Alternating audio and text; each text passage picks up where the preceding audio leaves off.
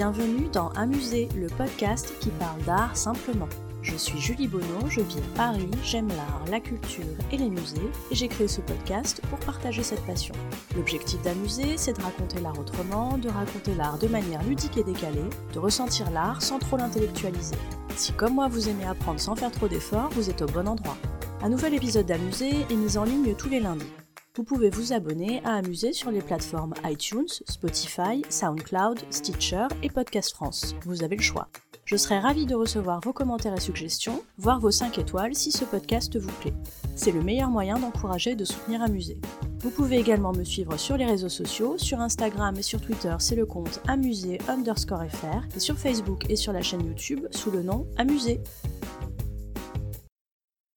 Après cette petite pause, on reprend la mini-série sur les artistes femmes et féministes et on fait un grand bond dans le temps en passant du XVIIIe siècle d'Elisabeth Vigée-Lebrun au XXe siècle de Niki Saint-Phal. Vous allez voir, Goodbye les pastels et les portraits de Marie-Antoinette. Là, on rentre de plein pied dans un féminisme, disons, euh, plus combatif, plus militant.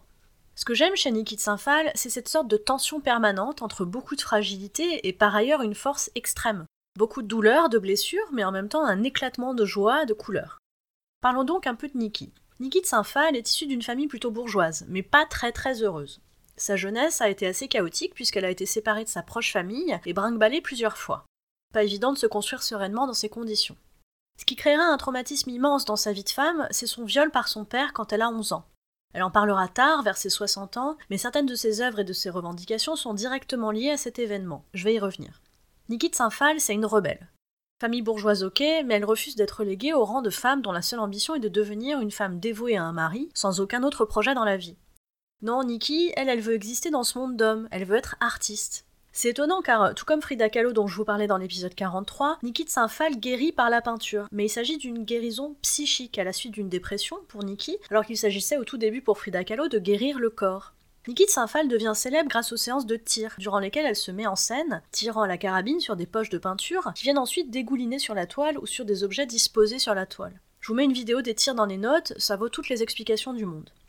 La bonne société est choquée de voir ces happenings, comme on dirait aujourd'hui, où une jolie jeune femme semble jubiler d'exercer une activité violente.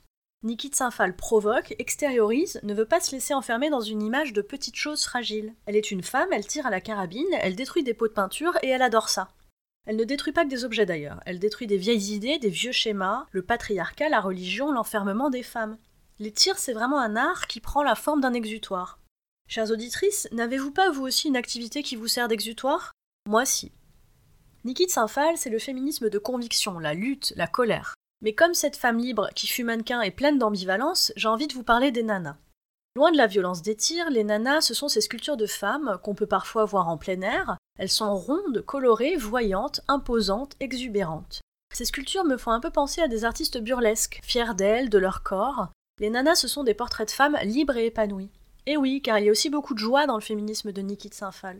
Quid de la sculpture On, qui veut dire elle en suédois, et qu'elle a réalisée avec son célèbre artiste de mari, Jean Tinguely.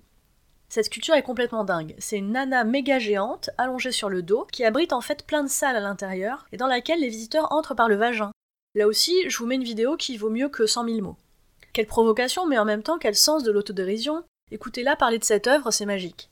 Niki de Saint-Phal deviendra rapidement célèbre et le sera durant toute sa vie. Elle ne cessera de clamer haut et fort sa liberté de femme et d'artiste, ses douleurs, mais aussi sa grande conviction que la femme, c'est un peu plus que ce que la société propose.